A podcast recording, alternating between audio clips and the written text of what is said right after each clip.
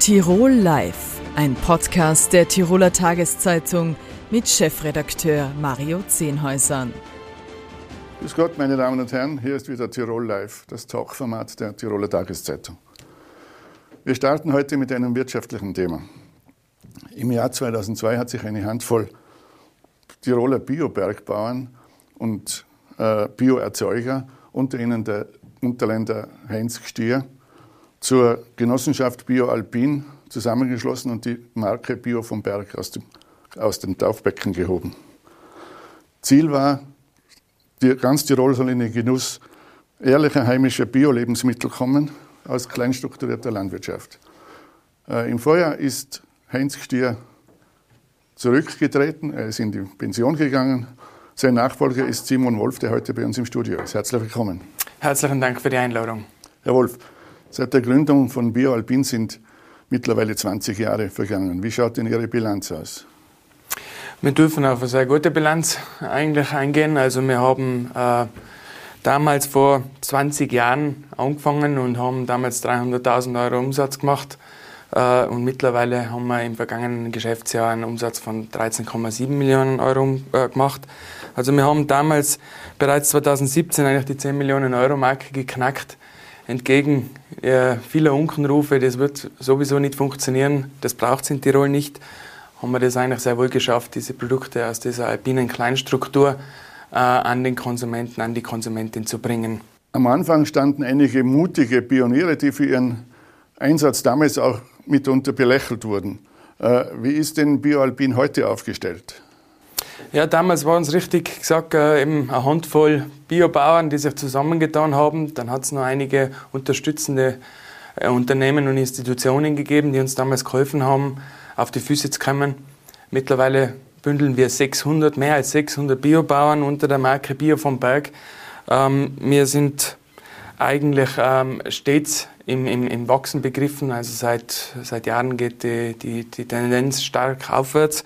Und wir haben heute eben mit, mit äh, zehn Mitarbeitern, die sich eigentlich um die Bündelung dieses Sortiments kümmern. Das heißt, wir decken die gesamte Wertschöpfungskette ab. Also wir begleiten unsere Produzenten von der Produktion, von der Produktentwicklung bis hin zum Marketing bei den Konsumenten, bei den Konsumentinnen. Hat sich äh, im Laufe dieser 20 Jahre auch das Produktsortiment verändert?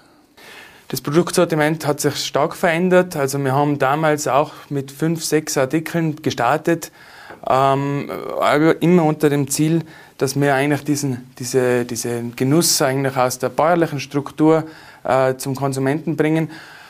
Immer mehr Produzenten sind aufmerksam geworden auf, auf unser Angebot, das wir haben mit dem starken Partner M-Preis haben wir es eigentlich geschafft, auch flächendeckend in Tirol und Südtirol und auch in den benachbarten Bundesländern verfügbar zu sein. Insofern haben wir auch unser Sortiment stetig angepasst und mittlerweile 380 Artikel oder 180 verschiedene Produkte, das wächst. Äh, jeden Monat kommt da was dazu. Ähm, dürfen wir wirklich sagen, jetzt haben wir wirklich ein sehr attraktives Angebot und sind somit nicht nur bei M-Preis in Tirol erhältlich, sondern wir sind am Wochenmarkt in Hamburg oder auch im Bioladen in Nordrhein-Westfalen. Überall gibt es äh, Bier vom Bergprodukte und auch in Zukunft wollen wir da natürlich noch stärker ausbauen. Äh, Sie haben gesagt, dass es praktisch jeden Monat was Neues dazukommt. Was kommt denn heuer dazu? Heuer freuen wir uns, dass wir zum Beispiel auch den ersten Bio-Almkäse geschützten Ursprungs von der Ackernalm in Tiersee äh, auf den Markt bringen konnten. Wir haben einige Innovationen im Joghurtbereich schaffen können. Ähm, wo wir mit unserem Nachbarn äh, Südtirol, der Milchhof Sterzing zum Beispiel, auch sehr gut zusammenarbeiten. Wir sind äh, auch im, im, im, Buchweizen, also wir versuchen auch alte äh, Getreidesorten wieder zu rekultivieren und äh, das gelingt uns eigentlich jetzt Jahr zu Jahr, eigentlich auch diese Flächen wieder, die früher eh im Getreidebau waren äh, in Tirol, jetzt auch wieder ein bisschen zu beleben und da einfach gute Projekte auch eben mit unseren starken Partnern, der Alpenbäckerei zum Beispiel, äh, auf die Beine zu stellen. Äh, Bio vom Berg legt einen, einen sehr hohen äh, Qualitätsstandard an seine Produkte. Was unterscheidet sie von anderen Produkten? Unsere Produkte sind aus der Tiroler Berglandwirtschaft. Also wir haben hier einfach in, in, in Tirol mit unseren exponierten Landwirtschaften eine große Herausforderung, aber da kommen auch sehr gute und qualitätsvolle Produkte heraus. Ähm, wir sichern das Ganze im Hintergrund auch natürlich mit äh, Qualitätsstandards zusätzlich noch ab, also über diese EU-Vorgaben, Bio-Vorgaben, die wir haben, hinterlegen wir noch weitere Standards, Bio Austria, ein Bio-Verbandsstandard äh, von AMA Bio-Siegel und, äh, und dergleichen. Also wir sichern das mehrfach im Hintergrund ab, weil wir einfach diese höchste Qualität, äh, die, die wir dem Konsumenten und der Konsumentin bieten wollen, auch entsprechend nochmal unterlegen wollen. Tirol ist zweifelsohne Kernland für Bioalpin und auch für Bio vom Berg. Äh, aber es gibt Bestrebungen, über den Tellerrand hinauszuschauen. Wie schaut denn die Zukunft aus? Ähm, große Chancen sehen wir weiterhin in Deutschland. Tirol hat ein sehr gutes Image in unserem Nachbarland. Ähm, auch die Nachfrage ist spürbar am Steigen, was diese Produkte aus der Berglandwirtschaft betrifft. Äh, da wollen wir in Zukunft auch noch mehr aktiv werden und äh, dieses Bündel an Angebot, das wir haben, auch dort besser platzieren. Wir wollen äh, in Zukunft auch in den Großküchen in Tirol, also in den öffentlichen Küchen, in den Kliniken, in den Altersheimen, ähm, besser präsent sein. Wir wollen ganz am Anfang anfangen, also sprich in den Schulen, in den Kindergärten. Es ist ganz wichtig, dass die Kinder verstehen, was regionale Landwirtschaft äh, für, unser, für unsere Landschaft bedeutet, für unsere Wertschöpfung im Land bedeutet. Auch da setzen wir äh, Maßstäbe in Zukunft. Und äh, wer weiß, welche Länder noch äh, in den Genuss von unseren Produkten kommen werden. Wir werden auf jeden Fall unser Bestes tun. Sie haben zuerst Südtirol angeschnitten. Wie schaut es in Südtirol aus? In Südtirol äh, dürfen wir jetzt schon sagen, dass sich das sehr gut entwickelt. Auch die Firma M-Preis äh, eröffnet jedes Jahr äh, neue Filialen in Südtirol. Ähm, wir und unser Produktsortiment kommt in Südtirol sehr gut an. Wir sind uns doch sehr ähnlich, nicht die, die beiden Länder. Und ähm, wir reagieren insofern, dass wir nicht nur Produkte aus Nordtirol nach Südtirol bringen, sondern dass wir auch mit unserer neuen äh, Submarke Sonnenland Südtirol auch Produkte aus Südtirol für Südtirol anbieten.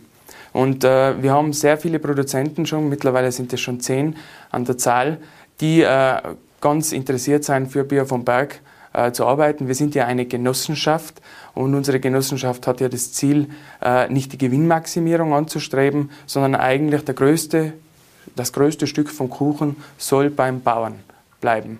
Und äh, mit dieser, also mit, mit dieser ähm, Vorsatz ähm, haben wir natürlich entsprechend auch Nachfrage bei den Produzenten und das unterscheidet uns auch ganz stark von anderen Eigenmarken, die oft einmal bei Ausschreibung Produzenten suchen und die ganz beliebig austauschen können.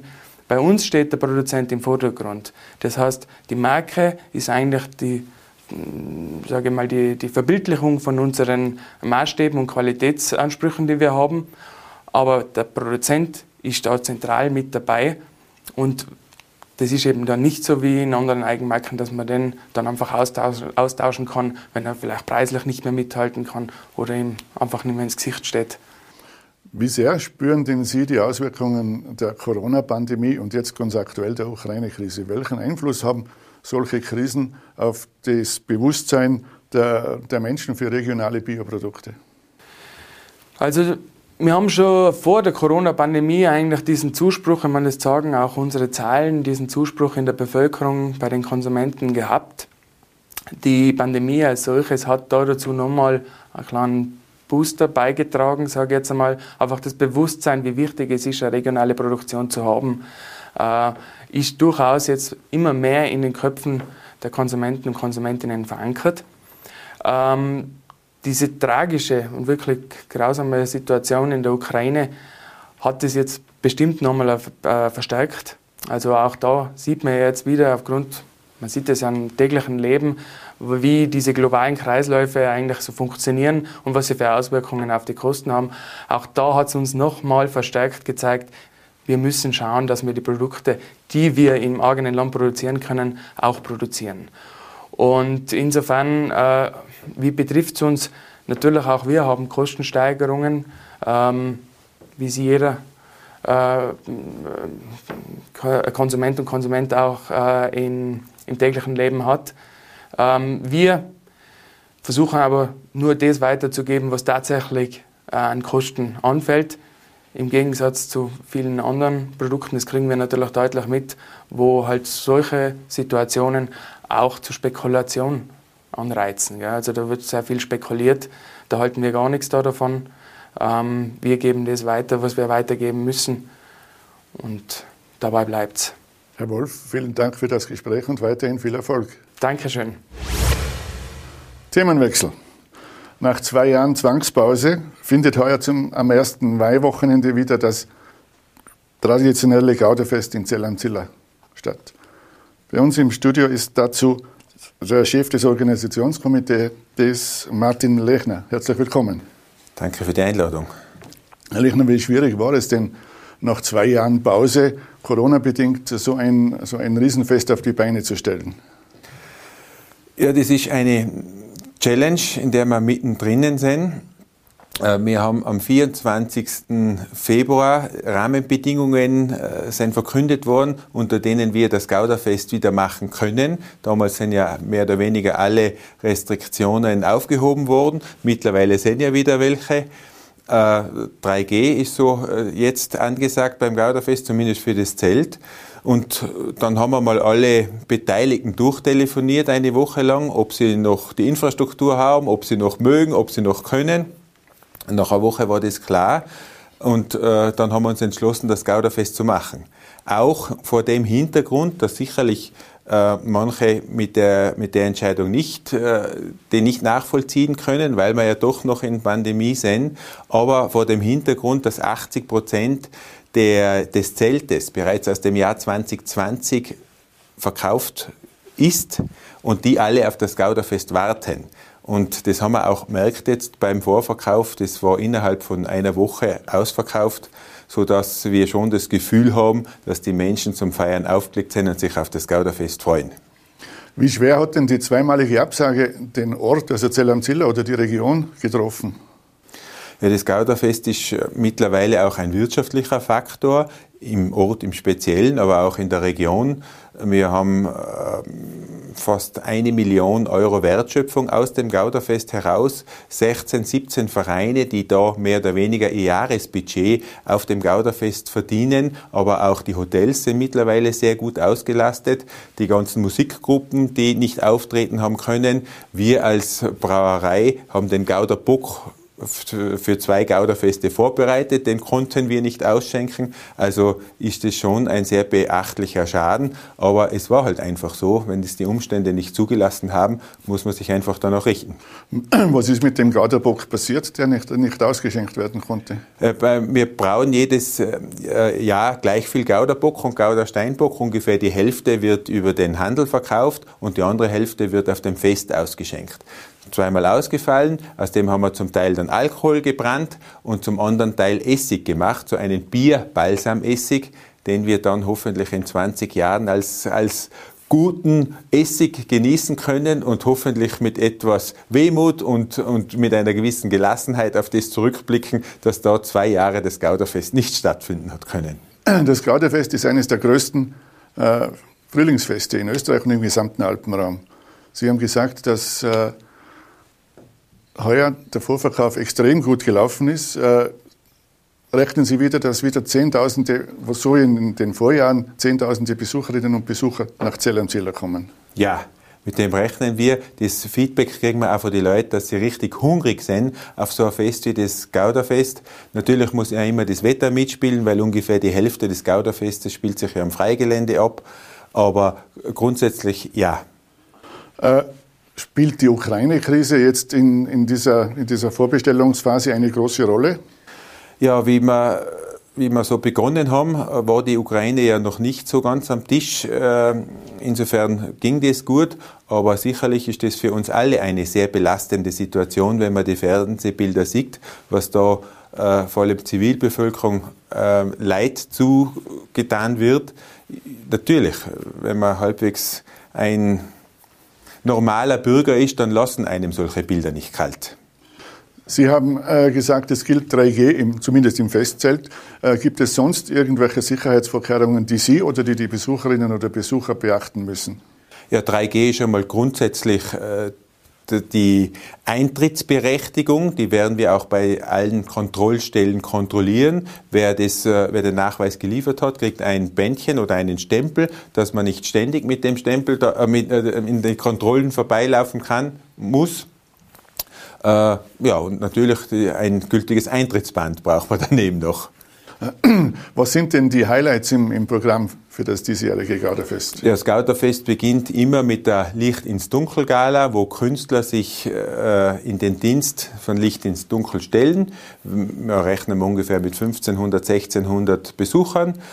Dann folgt am Freitag die offizielle Eröffnung des Gauderfestes mit Gambrinos Rede. Und da haben uns ja heuer sicherlich die Politiker ein paar Steilvorlagen geliefert, dass wir äh, da ein paar pointierte Dinge dann sagen können. Macht wieder der Luis aus Südtirol.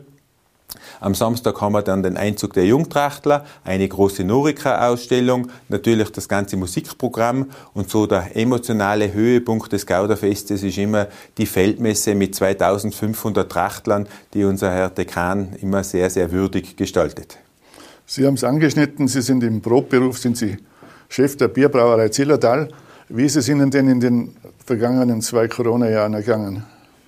Ja, das war eine sehr, sehr spannende Zeit, weil entgegen, ähm, also gegenteilig zum Markt sind wir als Brauerei so aufgestellt, dass wir 80 Prozent unseres Absatzes in die Gastronomie liefern.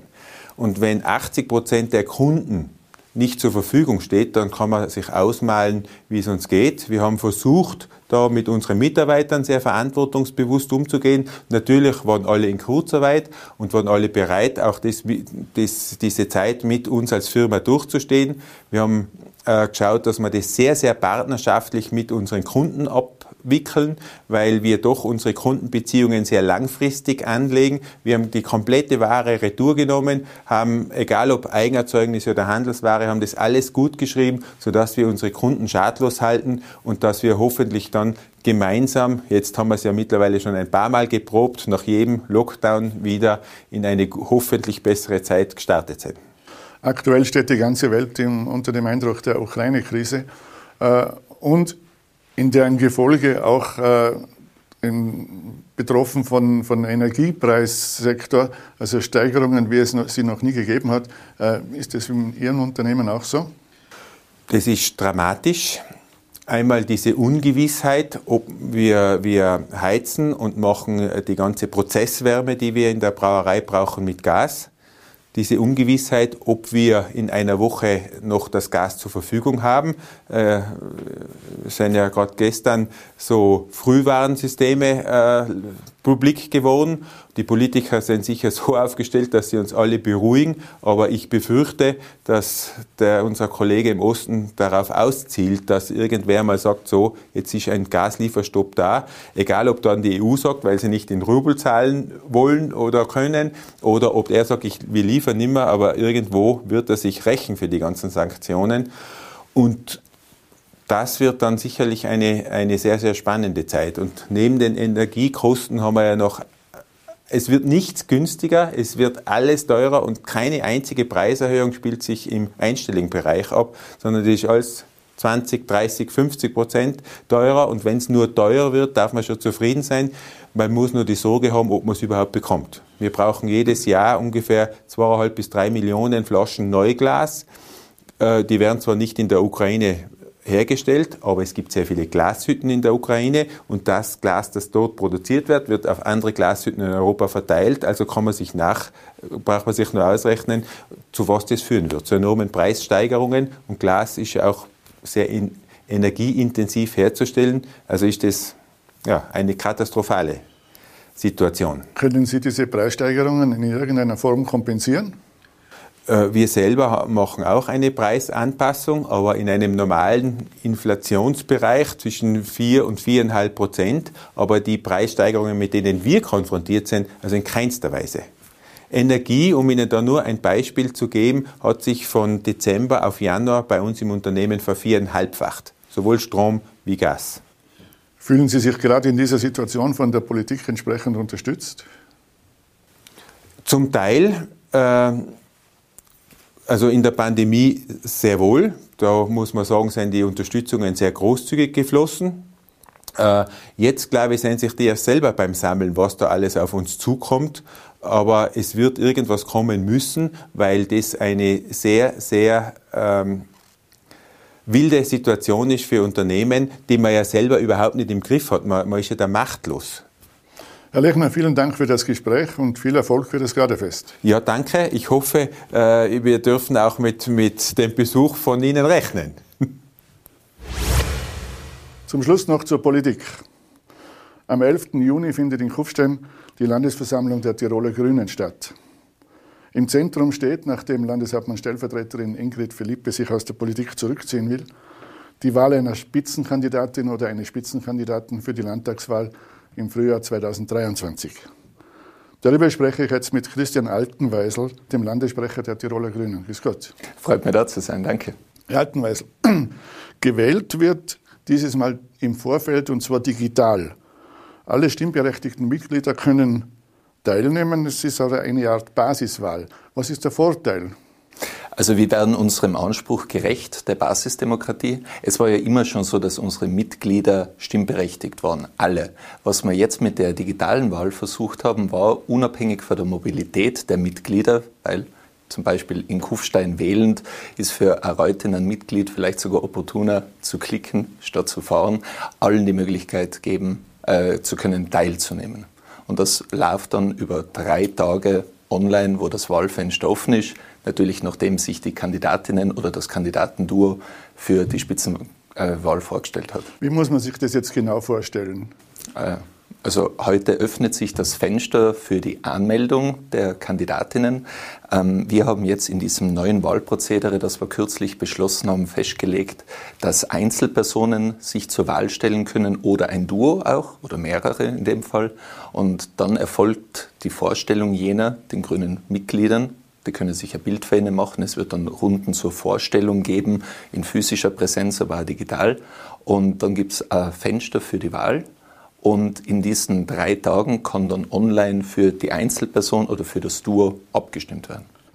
Und äh, beim, bei der Landesversammlung wird also dann der Kandidat oder die Kandidatin oder das Duo präsentiert. Exakt. Äh, die Fristen sind also heute beginnt die, die Kandidatenwahl. Äh, die endet wann? Ähm, die Frist endet für die Vorstellung der Kandidatinnen äh, am ähm, 17.04. Und dort, bis dorthin hat sich präsentiert, wer sich zu präsentieren hat. Und in der Nachfolge werden diese Kandidatinnen dann auch intern vorgestellt und ihre, ähm, ihre Wahlvideos oder was auch immer sie zu ihrer eigenen Vorstellung nutzen wollen, gehen dann damit online. Jetzt, äh, wenn wir auf die Personen äh, gehen, gehen Sie davon aus, dass sich Soziallandesrätin Gabi Fischer oder Clubobmann Gebi Meyer der Wahl stellen werden, vielleicht sogar im Duo? Das sind sicher alle spannende Fragen und ich kann gut nachvollziehen, dass man sich diese stellt. Ähm, ich bitte um Verständnis, dass sie meine Rolle darin sieht, so quasi die Bühne zu bereiten und jetzt nicht einzelne Kandidatinnen oder die Möglichkeit ihrer Kandidatur bewerten oder besprechen wird. Am äh, 11. Juni bei der, bei der Landesversammlung wird also der Kandidat präsentiert oder die Kandidatin präsentiert.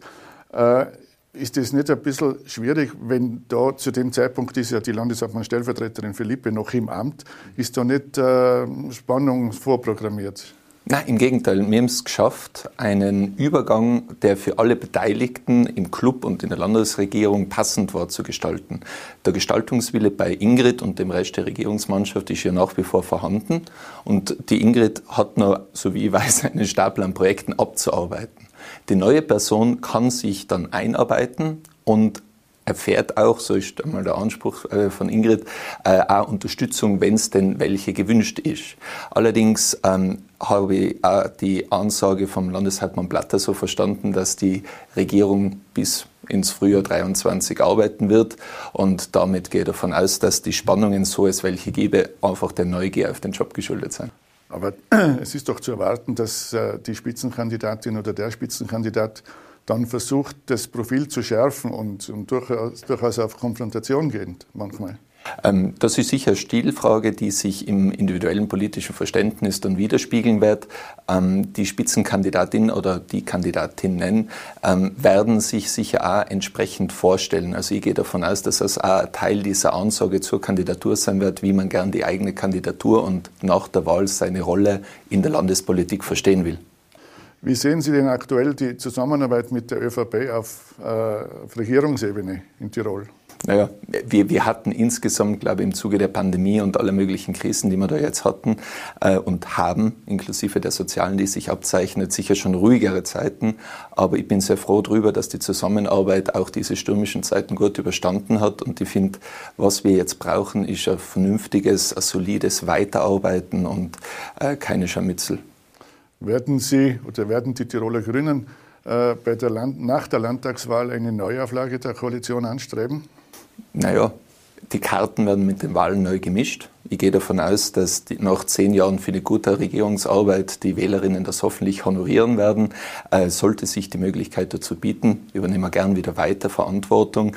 Und ähm, ich finde eine Zusammenarbeit nach diesem Zuschnitt, auch aufgrund der sich abzeichnenden Themen wie der Klimakrise, der sozialen Verschärfung und dem Willen, zum Beispiel auch den Tourismus in Tirol neu zu denken, würde sich schon anbieten. Wo sind denn Ihrer Meinung nach die größten Knackpunkte, wenn, es wieder zu einer Neuauflage käme? Ich finde, die Knackpunkte seien bekannt insofern, als dass manchmal stereotype Zuschreibungen gibt. Weder seien wir Grüne gegen was in im, im vollen Umfang. Wenn wir jetzt das Thema Wasserkraft ansprechen, das uns öfter mal äh, zugeschrieben wird, da können wir sagen, natürlich haben wir einen vernünftigen Zugang zu erneuerbaren Energien. Man muss aber deswegen nicht jeden Fluss aufstauen. Wenn einzelne Teile rausgegriffen werden und die plötzlich zur Gretchenfrage erhoben werden, dann ist das manchmal eher der Rhetorik oder den Ambitionen Einzelner geschuldet, als dass sie wirklich per se Knackpunkte sehen wird, die eine Koalition verunmöglichen. Als Landessprecher stehen Sie persönlich äh, meist im Schatten der, der, Regierungsmitglieder oder auch der Abgeordneten. Äh, ist es sinnvoll, dass der Landessprecher kein politisches Amt innehat? Ähm, zwei Seiten zu dieser Antwort. Das eine war, dass ich kein politisches Amt inne habe, äh, ist unserem verloren gegangenen fünften Mandat geschuldet. Das wäre dann ich gewesen. Aber noch viel wichtiger ist es, ich kann mir als Landessprecher gemeinsam mit meiner Kollegin, der Landesgeschäftsführerin Natascha Kmehler, ähm, ganz intensiv um die Partei und deren Strukturen und die Vernetzung mit den Mitgliedern, den Bezirken widmen.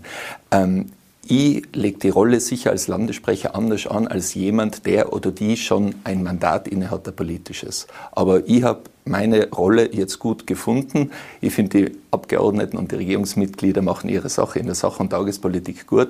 Und ich mache es in der zweiten Reihe ganz einfach auf die Struktur und auf die, sagen wir mal, nachhaltige Parteientwicklung hinausgelegt. Werden Sie selber kandidieren? Ähm, das ist noch offen, aber einmal jedenfalls nicht für die Spitze. Herr Altenweisel, vielen Dank für das Gespräch. Ich bedanke mich. Meine Damen und Herren, das war Tirol Live für heute. Vielen Dank fürs Zuschauen. Tirol Live, ein Podcast der Tiroler Tageszeitung. Das Video dazu sehen Sie auf tt.com.